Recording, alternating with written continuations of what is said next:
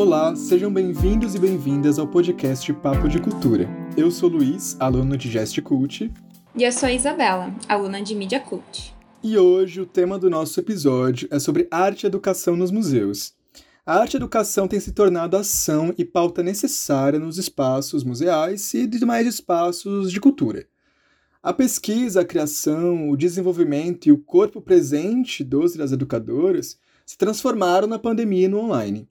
E agora retornam ao presencial com os novos e os velhos desafios da profissão. E para conversar sobre esse tema com a gente, temos duas ilustríssimas convidadas. Amanda Falcão, artista visual e arte educadora do Museu de Arte Moderna de São Paulo, e Willa, bacharel e mestrando em História da Arte pela Universidade Federal de São Paulo. Já trabalhou com arte educação em museus, instituições culturais, como o Museu Lazar Segal em 2017, o SESC entre 2019 e 2020 e na Bienal de 2021. Então, quero agradecer vocês, Amanda e Willa, por estarem aqui com a gente primeiro, né? Se quiserem dar um oi para a galera. Olá, pessoal. Eu ia falar boa noite, mas eu não sei que horas as pessoas vão ouvir isso, então, boa. Bom período. Oi, gente. Boa noite. Prazer estar aqui. Legal. Bom, é... primeiro que a arte e educação é uma coisa muito ampla, né? Se a gente for tentar é, achar o que é arte e educação, a gente até consegue, né? A gente tem respostas acadêmicas, tem, enfim, respostas na internet que de pessoas tentando definir o que é arte e educação, mas eu tenho a impressão que a arte educação ainda está sendo construída, esse conceito, essa ideia, ou essa ação, essa, enfim, esse exercício, essa profissão. Então, para a gente começar, eu queria saber de vocês primeiro, e aí a ordem, se primeiro o Willow, depois a Amanda, não importa. Mas primeiro saber o que é arte educação para vocês e como que isso entrou na vida de vocês que acho injusto a gente começar definindo o que é arte educação. Então acho que é legal trazer aí as visões de vocês. Olha a primeira pergunta. é... Que bom que você juntou as, as questões, porque eu só consigo responder o que é arte educação explicando como eu encontrei arte e educação. Né? É... Eu tenho 26 anos, e eu vim morar em São Paulo com 14. E eu vim no ensino médio para cá, né? E eu não sabia muito bem o que fazer, e foi um processo muito louco esse processo do vestibular. Mas eu não imaginei que eu cairia onde eu caí, que foi na História da Arte, na Universidade Federal de São Paulo, lá em Guarulhos. E, e foi depois de conhecer e começar a graduação que eu comecei a frequentar espaços culturais como museu e, enfim, Sesc, por exemplo, aqui na capital, né? Tem um, uma força muito forte. É, então eu desconhecia totalmente a não só frequentar o espaço do museu, como também as profissões que estavam envolvidas ali. Eu não fazia a mínima ideia de como isso, de como isso funcionava. E aí foi aos poucos, porque eu comecei a ser público de museu ao mesmo tempo em que virei funcionário de museu. Porque eu começo a frequentar o museu na hora que eu começo a trabalhar no museu. E aí foi que eu fui descobrindo e construindo o que essa arte educação significou em diferentes momentos dessa jornada profissional. Eu lembro de ter uma visão muito forte que ainda hoje se mantém em alguns aspectos, que era uma visão de uma espécie de guia daquele espaço, né? Eu lembro de raras experiências onde eu acabei encontrando alguém e conversando com essa pessoa, e ela meio que me apresentava o espaço e as questões, a exposição, enfim. Então, isso já é uma questão da própria função, né, que vai mudando de nome no decorrer de sua existência. Então, guia, monitora, é, mediador, Alguns lugares ainda usam mediador, outros educadores, arte educadoras. E, e acho que a arte educação está um pouco em todas essas experiências também. E existem muitos fatores que foram, talvez, nesse processo contribuindo com essa arte educação. E eu quero destacar um que é muito inusitado na minha experiência, que é o relato de uma colega de trabalho que tive, a Elaine Fontana, tanto no Lazar Segal quanto na Bienal a gente se reencontrou, e num dos trabalhos da Unifesp, nós perguntávamos para ela o que é a arte educação e como ela entendia esse processo não só profissional, mas também pessoal e poético, subjetivo, não sei qual palavra necessariamente usar, mas tem uma jornada particular também acontecendo aí. E ela usou a metáfora do teatro que a arte educadora e o arte educador atuava, construía um papel de mediação o tempo inteiro. E aí foi nesse momento que a minha noção dessa profissão começou a se ampliar para o corpo, não só para o conteúdo ou para hum, simpatia, né, de receber um grupo, mas também de estar com o corpo ali aberto e disposto para uma cena que foi organizada a partir de alguns pressupostos, como exposição, clima, é, todas essas coisas. Então eu começaria definindo assim, a partir dessa minha, dessa minha experiência. Mas é isso, gente. Eu não tenho uma resposta, não sei. Eu ainda tô, tô, tô tentando descobrir, né? Mas a gente tem, inclusive com a Falcão, né, amiga? A gente comentou um tempo atrás, não sei se foi no MAN, que nós estávamos comentando sobre a. Hum, a experiência particular da arte educação no Brasil, né? Meus professores comentam bastante sobre isso, sobre existir uma, uma espécie de defasagem ou de não profundidade de experiência em outros lugares. Lembrei dessas coisas. Vou pegar o gancho aí da Willa. É... E aí eu vou começar também nesse lugar de rever aonde entra, né, a arte educação na minha vida, assim. E assim como Ila é uma coisa que ela meio que acontece sem um. Eu não sabia nem que existia essa profissão. É, eu fazia bacharelado de artes visuais na época e não se falavam sobre a educação não formal os espaços educativos em instituições culturais, terceiro setor, enfim, não se falava sobre isso era um curso totalmente voltado para a produção e para o mercado de arte. E em 2018, eu vou dizer que eu caio de paraquedas é, num educativo, e aí é o primeiro educativo que eu vou fazer lá no Sesc Pompeia, na exposição Meu Nome Era Lourenço. E agora eu vou tentar, e aí eu não vou tentar, na verdade, definir o que, que é arte-educação, porque eu acho que é uma é algo muito complexo, né, para ter uma única definição. Acho que é algo que também, né, assim como ela fala, acho que é algo que a gente está construindo o tempo inteiro. E aí a primeira coisa que eu me deparo, talvez lá em 2018, é essa ideia de que não é como uma receita de um bolo, por exemplo, uma receita onde você tem ali os ingredientes e o passo a passo de como você vai fazer aquilo. Não é algo puramente técnico, na verdade, é algo que vai exigir muito desse corpo presente, né, dessa qualidade de, de presença, de uma escuta muito ativa. Mas isso é um desdobramento, né? Lá em 2018, eu acho que eu não tinha é, muita dimensão disso. A gente vai criando, eu acho, esse corpo presente, a gente vai construindo essa qualidade de presença, essa escutativa, essa sensibilidade. E um pouco depois, já lá no SESC 24 de maio, e aí eu vou lembrar que o Álvaro, que estava nessa equipe, eu lembro que muito no começo da nossa formação é, perguntaram para nós todos o educativo o que, que era a mediação.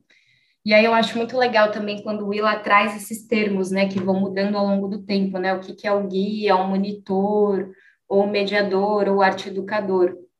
E o que, que é essa função, né, onde a gente se encontra. E eu lembro de Álvaro falando que a mediação seria como Exu, que está entre os mundos.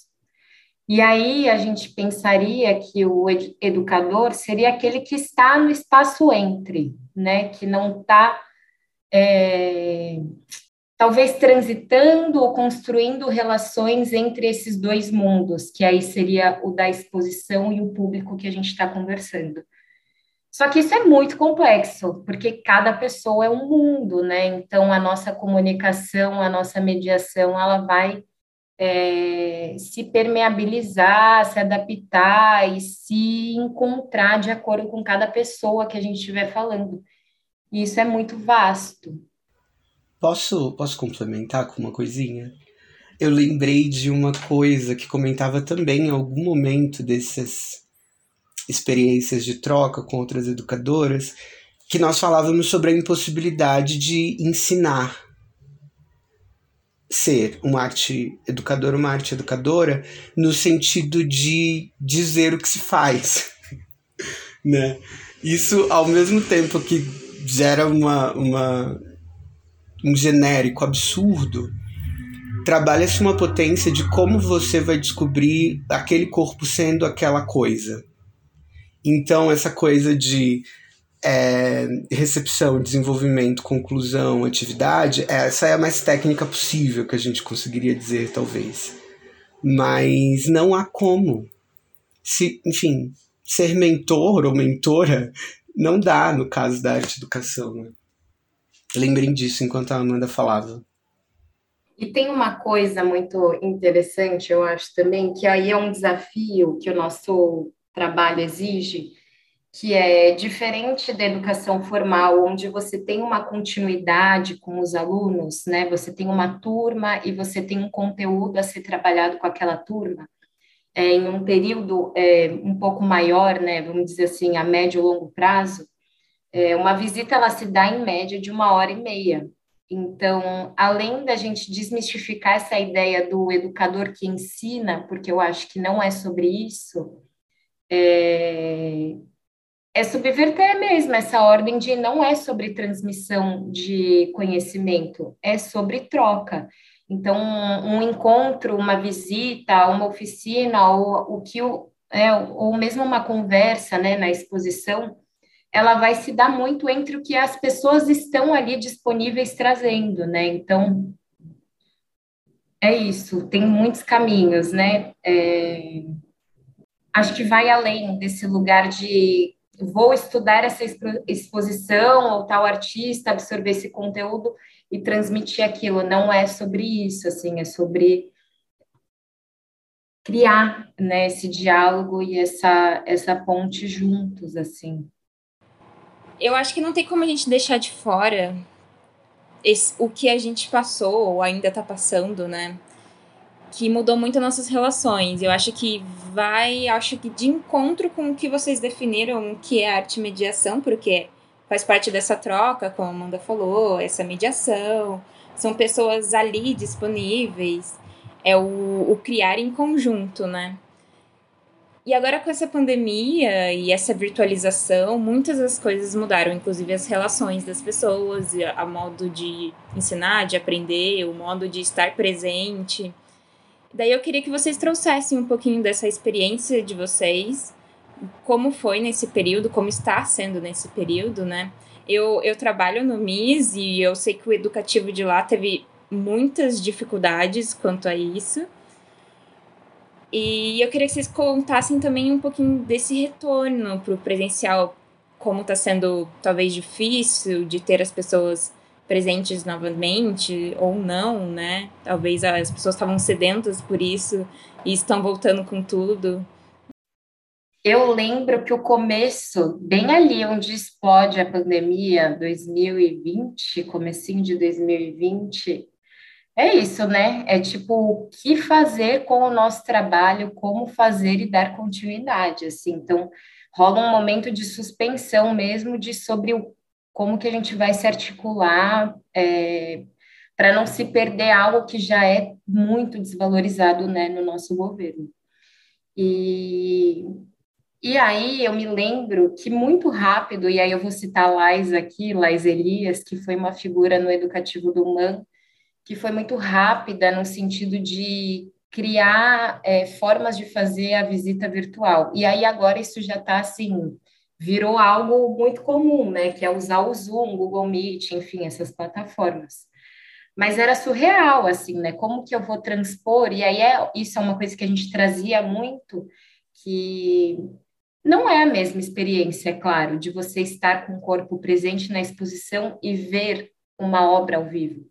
A gente está falando sobre uma mediação da mediação. Eu estou trabalhando com imagens de uma obra, então a imagem ela já é uma mediação da própria obra.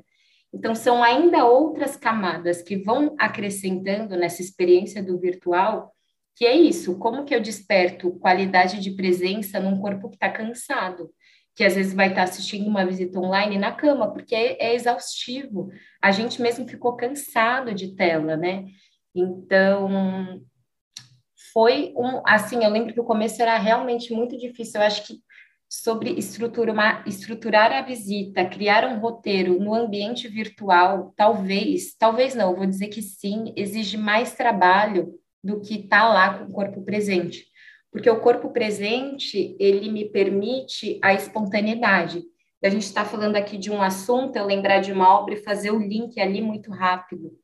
É, no online, não. Eu tenho que estar com essas imagens prontas, com essas imagens separadas. Então, eu tenho que articular muito antes os pontos que eu quero trazer e quais links eu quero fazer, né? Então, já é uma mediação talvez mais direcionada, talvez, não sei se é essa palavra. E aí é isso, usar, eu lembro de usar muito desses recursos de vídeo, de música. Tive uma visita que fiz com a Vivian Belotto, que a gente usava a música a visita inteira era como é, o que, que as, as obras despertavam de memória musical.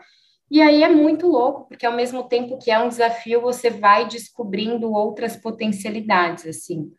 E uma coisa que eu acho que fica muito importante, marca, é um, uma, uma questão de que muitas escolas que a gente atendeu nesse período, e aí, gente, foram muitas escolas que a gente fez visita virtual, muitas.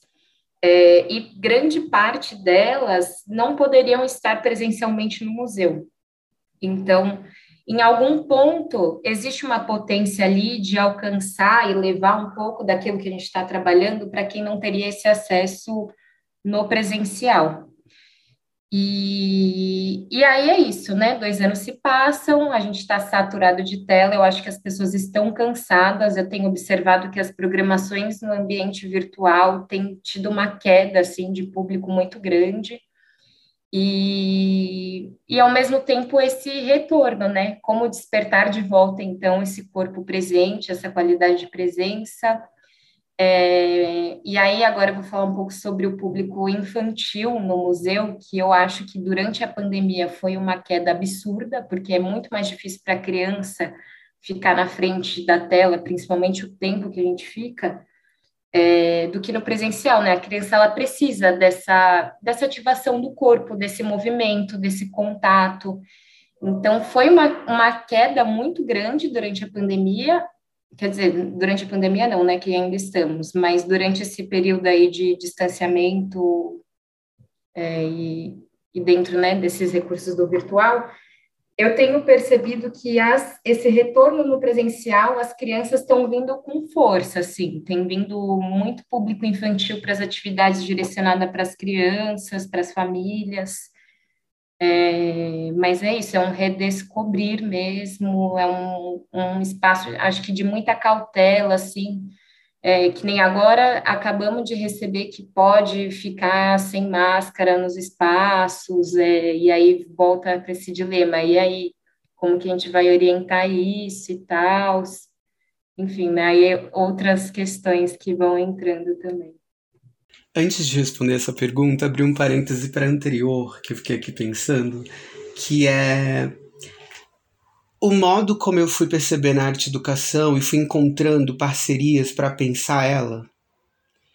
A, a arte, a exposição, os objetos, eles deixam de ser a centralidade do encontro para ser as pessoas. E aí eu fiquei pensando muito nisso enquanto me ouvia, enquanto ouvia Amanda, enquanto ouvia vocês, porque, óbvio, a temática da exposição ou do museu vai estar presente. Só que o caminho que a gente acaba tendendo a fazer é um caminho em que isso subsidia uma relação, né? Tá, tá sendo proposto alguma coisa aí entre as pessoas que estão ali. Fechei parênteses, só, só pensei nisso. é... Bom, Diferente de Amanda, eu não eu não fiquei em um lugar durante todo esse tempo, né? Quando a pandemia começou, eu, eu estava no SESC, e aí foi aquela loucura, né? O que fazer, para onde ir? Houve um desmonte absurdo, nunca é demais lembrar do quanto de quantas pessoas foram demitidas e do quanto esta área foi uma das mais prejudicadas por conta dos cortes e da não presença no museu, que é isso que a Falcão fala. Tá bom, não vai ter mais gente aqui dentro, e tudo que a gente faz é com gente lá dentro. O que, que a gente vai fazer agora, né? Então, houve também esse, esse impacto para as profissionais, para os profissionais que, que trabalhavam em alguns lugares, né? Então, eu acabei indo para muitos outros caminhos e outras possibilidades, mas de alguma maneira a educação informal estava ali presente e eu experimentei esse ambiente virtual menos vinculado a uma talvez uma programação e mais a experiências particulares, né, que foi mudando o público, como por exemplo, cursos ou visitas específicas. Eu tive a chance de no ano passado também dar acompanhar uma turma, né, de um cursinho e, enfim, aulas no computador. Então, enfim, essa saturação do virtual, obviamente, ela é compartilhada. E eu lembro de quando terminar uma visita ou alguma coisa do gênero, terminar e ficar falando em casa, sozinho, assim, tipo. Porque você termina o rolê, você desliga o notebook e você vai, sei lá, fumar um cigarro. Fritada. Louca, porque várias coisas aconteceram ali. E aí você não tá com as pessoas para conversar, porque é isso que educadora e educador faz. Depois que terminar alguma coisa, a gente corre para algum lugar em que a gente pode falar sobre isso.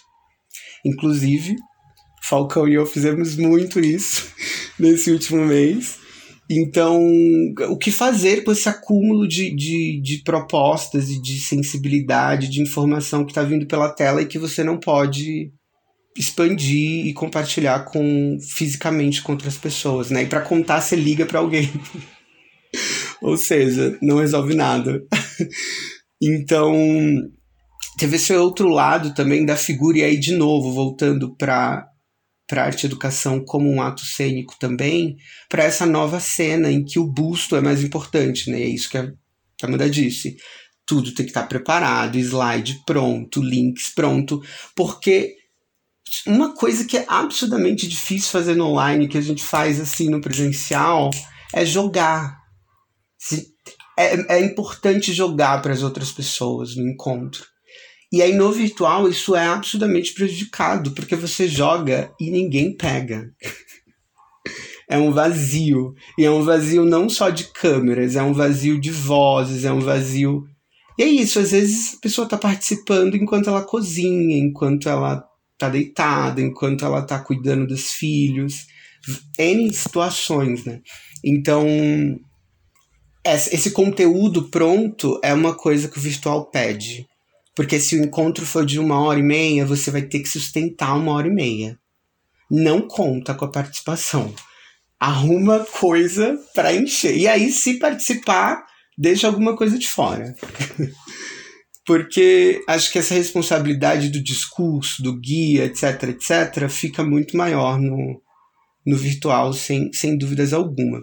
E aí, quando eu volto para o presencial, que foi na Bienal, foi uma loucura, né, gente? Porque é isso. A gente passa um monte de dia andando da cama para a cozinha, da cozinha para o banheiro, né? Do nada você tá saindo para Ibirapuera, que é lá. E aí foi, foi toda essa, essa experiência de reencontrar as pessoas. Eu lembro que eu tive um dilema muito grande que foi como me portar diante das pessoas. Eu não sabia mais eu não sabia mais ser observada. Quando as pessoas me olhavam, eu ficava tipo, gente, coisa que acontecia corriqueiramente, né? E aí, logo em seguida, com o Man, e aí com uma experiência absolutamente compartilhada com a Falcão nos fins de semana, é o dilema desse encontro, que agora tem que usar máscara, que agora tem que passar o gel, que agora tem um distanciamento, que agora tem um limite obrigatório. Não é só porque a gente só quer trabalhar com 20, é porque não dá, gente. Senão a gente Daqui a pouco tá todo mundo sem máscara, se abraçando. E já tiram a máscara, né?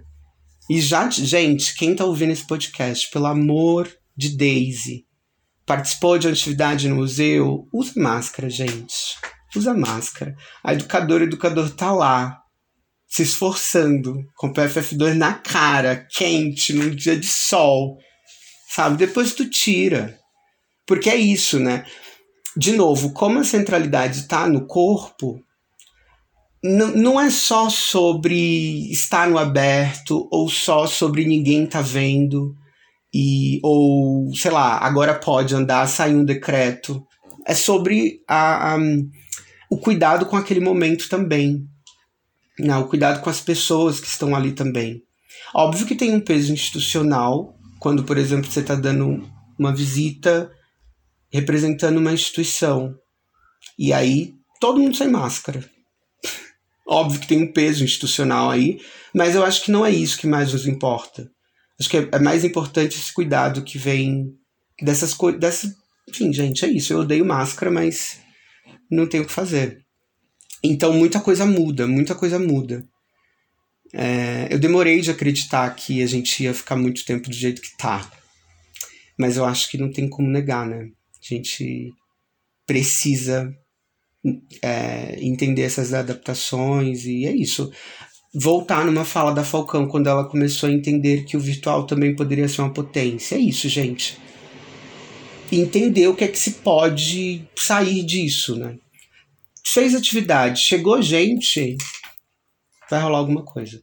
Uau, são muitas coisas muito boas. Eu quero comentar algumas também. É... Acho que o primeiro que me chama a atenção dentro da, da arte educação é, a, é essa certa pluralidade de fazeres, assim. E que foge um pouco dessa lógica especialista, seja das profissões ou de como que as pessoas enxergam as coisas. Né, de, dessa coisa muito específica, especializada, onde eu olho uma vez e eu já reconheço, é... E do quanto que ser arte educador é estar tá lidando com isso o tempo inteiro.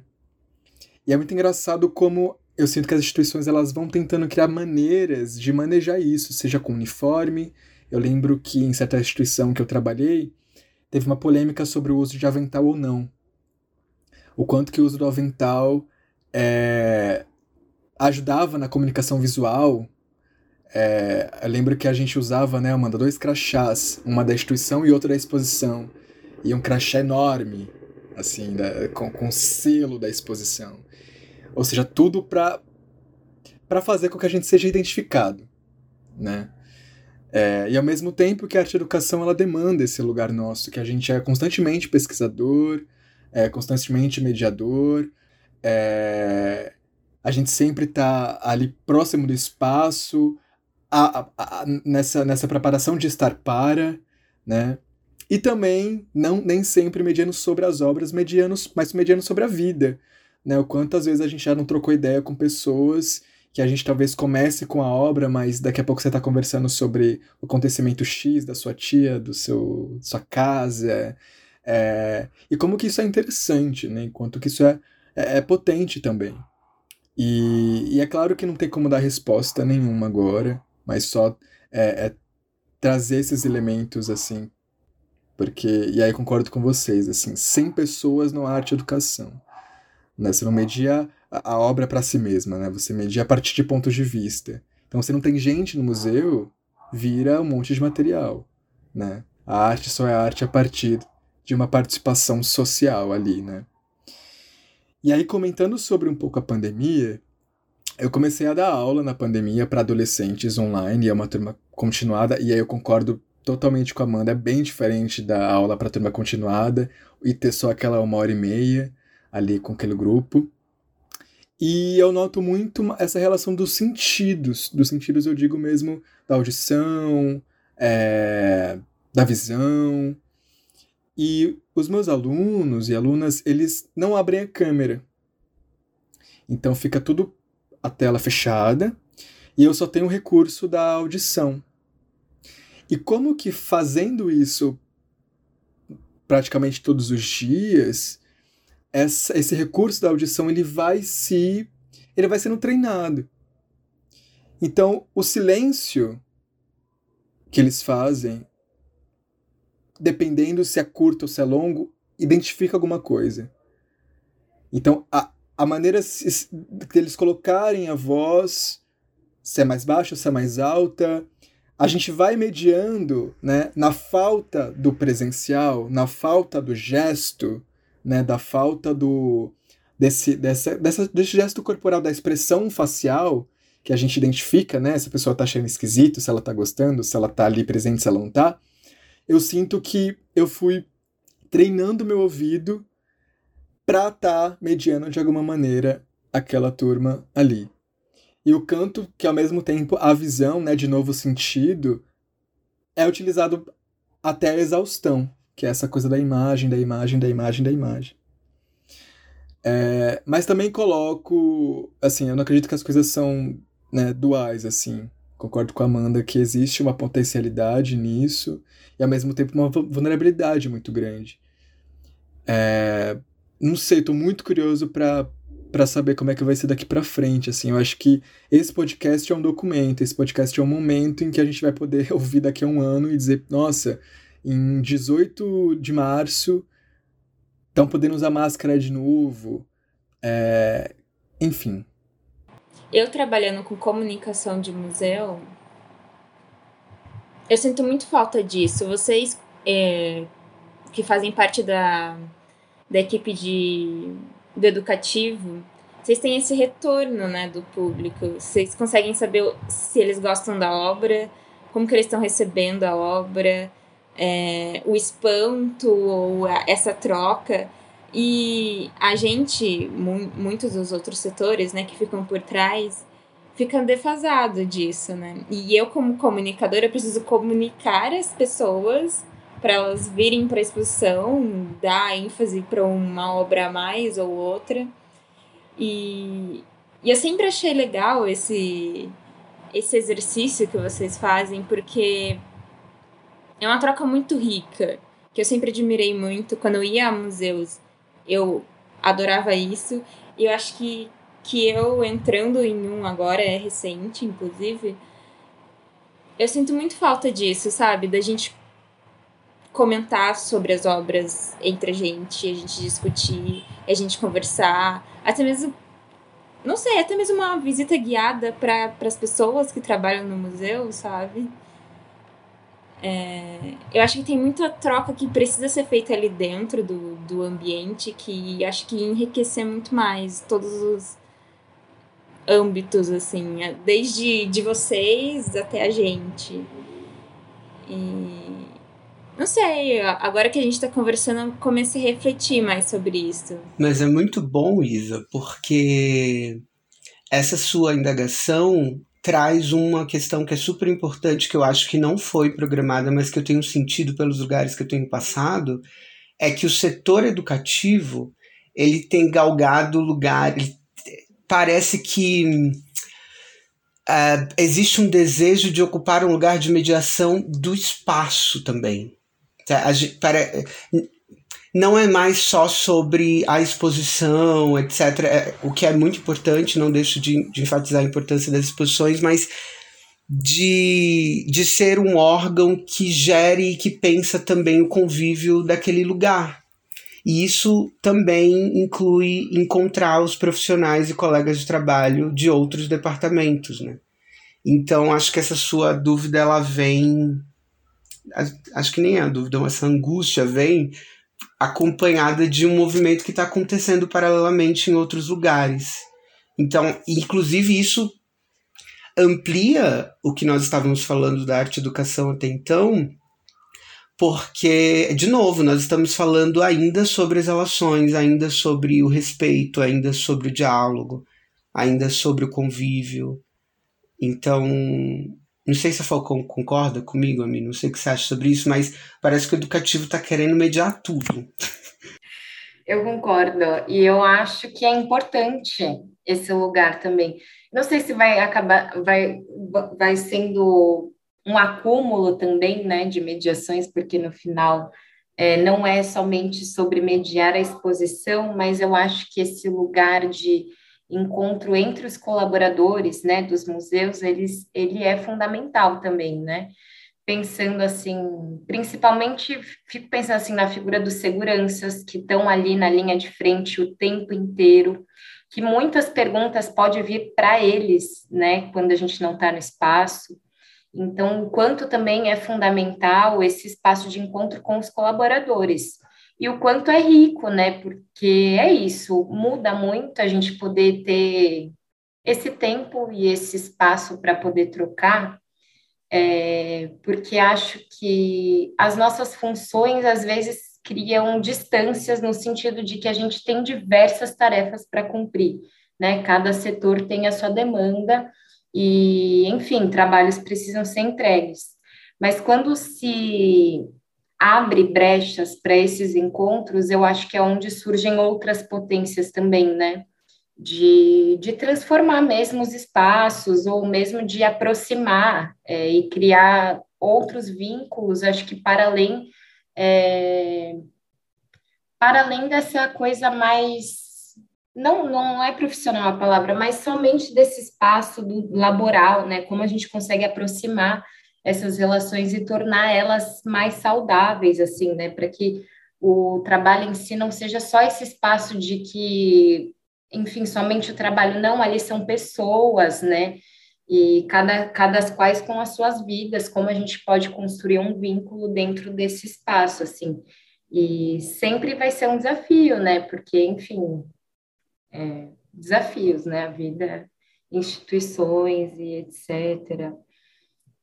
E aí, é, eu vou voltar um pouco ali no que o Luiz trouxe, que quando o Luiz estava falando sobre essa coisa do crachá, é, do uniforme, etc e tal, eu fiquei pensando muito numa. Não sei se tô, eu estou voltando muito, gente, ou posso indo assim, e aí a gente vai e volta, aquela coisa é, de uma coisa que eu conversei muito com o Willa nesses tempos, que era sobre esse olhar do mediador, de como, e aí, para contextualizar, no MAN, que é onde eu estou atualmente, a gente não tem um uniforme, a gente usa um crachá e tal, e ainda assim, né, mesmo com esse crachá, eu ainda acredito que mesmo sem o crachá, o educador, ele é, quando ele está né, nessa qualidade de presença no espaço, existe um corpo ali e um olhar do mediador onde as pessoas procuram te acessar. E é muito louco isso, porque até fora, quando a gente está fora do ambiente de trabalho, e aí era isso que eu comentava muito com ele, que as pessoas costumam vir até, até nós, e aí eu não sei se é esse olhar que, que quer ir de encontro com os outros olhares, é, que está disponível e às vezes não está disponível, mas de alguma forma as pessoas acessam, que é isso, assim, né? O quanto às vezes a gente está tão disponível e tão acessível que nem quando a gente não quer estar, porque tem vezes que a gente não vai querer estar, né, fora do ambiente de trabalho, a gente, enfim, tem a, a própria vida e outras questões, né? É, a gente acaba sendo acessada também, isso é muito doido. Uma outra coisa que eu fiquei pensando quando o Luiz fala desse silêncio, né, da, desse... E aí eu estou emendando aqui, gente, desculpa, é uma coisa atrás da outra, embora. Dessa coisa do, do virtual, que eu lembro de conversar muito com a Cris, a Cristina Fernandes também, educadora, é, sobre esse tempo do silêncio, assim, né, o quanto às vezes é um exercício, e aí é um exercício angustiante mesmo, lidar com o tempo de silêncio, mas o quanto que isso também pode ensinar, né? Tem uma coisa que me chama a atenção, que é quando vocês trazem os, os demais funcionários, né? Sobretudo seguranças, ou as faxineiras e faxineiros, e os orientadores de público, que são trabalhadores que também estão no espaço, dentro da exposição. E, e eu já vi é, segurança mediando obra. Meio que num papo ali com, com o visitante, assim, e do quanto a mediação não é algo uh, só do arte educador, assim, qualquer pessoa pode mediar, não é um poder, não é um dom que é, que é dado para determinadas pessoas. A mediação, ela é capaz de acontecer com qualquer pessoa. Eu acho que a arte educação é uma das poucas profissões, um dos poucos fazeres que está sempre contra um tipo de pensamento hegemônico. Porque não é possível é, tá dentro. E se a gente, sei lá, escolhe em algum momento, ah, então eu vou ensinar, eu vou falar tudo sobre essa obra, é, sobre a história da obra, a história do artista, e dar uma aula sobre a obra, eu já tô dentro de uma outra coisa que talvez não seja é, o que a arte educação se propõe de fato. E por isso que é tão angustiante, por isso que talvez quando tiver reunião de arte educadora a gente sempre vai trazer alguma questão de angústia, assim. Mas eu acho bonito e, e duro ao mesmo tempo, mas. Enfim, é um pouco isso. Eu acho que educação informal, e aí eu acho que são esses saberes que a gente troca informalmente, que não está vinculado a uma instituição, ele acontece o tempo inteiro, né? Seja na fila da padaria, ou sei lá, em qualquer lugar, é, a gente está. E aí são esses, esses conhecimentos que são passados. Eu também já vi seguranças fazerem mediação. É, eu mesma já fui recente numa exposição onde eu perguntei para o segurança se aquilo era uma obra, porque eu fiquei na dúvida se era uma obra ou não. E ele falou: é sim, é um vídeo, tal, e começou a me contar um pouco, e eu achei ótimo. É, então, sim, né? Eu acho que são figuras que estão ali na linha de frente e, e de certa forma, estão fazendo a mediação. Mas eu fico pensando, e aí, assim, realmente, né? O que, que diferencia e o nosso papel? E aí eu acho que é sobre pensar o nosso papel, é sobre como a gente consegue defender e, e articular o nosso ponto de vista ou, ou mesmo esse lugar de contrapor hegemonia dentro de instituições culturais, eu acho que isso é um compromisso do arte educador, né? É uma responsabilidade social. E é necessário ter profissionais que que vão pensar nisso, né? Então, não sei, acho que eu traria esse ponto assim. É o que, que diferencia? Será que tem diferença ou não? Mas eu diria que é assumir essa responsabilidade política, pedagógica e social, porque eu poderia levar isso no meu dia a dia é, como algo cotidiano, mas eu acho que é um, uma profissão, um trabalho assim como todos os outros que têm a sua, a sua legitimidade, existe um compromisso ali, né? Total. E eu acho muito importante você colocar isso, eu concordo muito, para justamente a minha fala não ser um argumento para precarizar ainda mais. Então, tipo, ah, qualquer pessoa então pode ser arte educador, então a gente contrata qualquer um, né? Assim, é... então concordo contigo, Amanda. Acho que é, é nesse sentido. Eu penso, eu trouxe mediação no sentido mais amplo mesmo. É que tem mais que, que só dá a visita, né? Tipo, quando você assume o lugar de, de, de, de uma arte educadora, de um arte educador, é, você vai ver que, sei lá, 30% você vai dar visita. Porque você tem que exatamente estar pensando nessas outras coisas também, né? Que é o que fazer com o material da visita, que é o que fazer com os dados que saírem da visita, como encontrar grupos diferentes daquele na última visita. Então, é pensar o acontecimento do encontro e não só é, estar nele, né? Não tinha pensado nisso, a mim. Acho que faz todo sentido.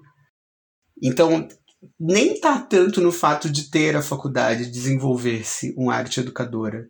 Está no fato de estar envolvida, né? Está no fato de estar ali. Porque às vezes, como é muito comum, você precisa ficar confrontando o que você aprende na sua área profissional com o seu conteúdo acadêmico. Não é complementar integralmente. Né? Então você desenvolve duas personas aí, uma acadêmica e uma profissional que bebe disso, mas que é isso. Não é academia, não é. É outra coisa.